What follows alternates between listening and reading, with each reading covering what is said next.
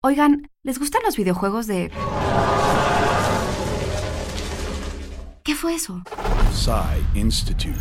Masterpiece Your Life. Hola Carlos, hola Manuel y audiencia de mesa para todos. Entre los aficionados a los videojuegos, Silent Hill es conocida no solo por su atmósfera, sino por su uso del sonido.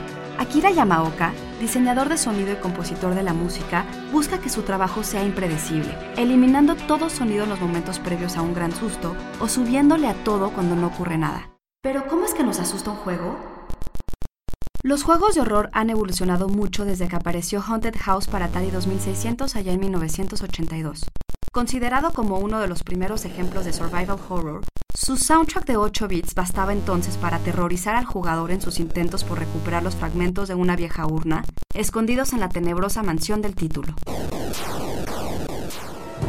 Pero uno de los primeros juegos en explotar las posibilidades del diseño sonoro sería Resident Evil, lanzado para PlayStation en 1996, cuyo uso del sonido habría de convertirse en una de las convenciones del género.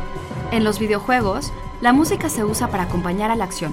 En Resident Evil, es el silencio la señal de que algo anda mal. En Biohazard, la más reciente entrega de la franquicia, es el diseño sonoro el que de nuevo crea esa atmósfera y ese sentido del espacio que nos produce terror. Texto por Antonio Camarillo. Yo soy Ana Goyenechea y nos escuchamos en la próxima cápsula SAE.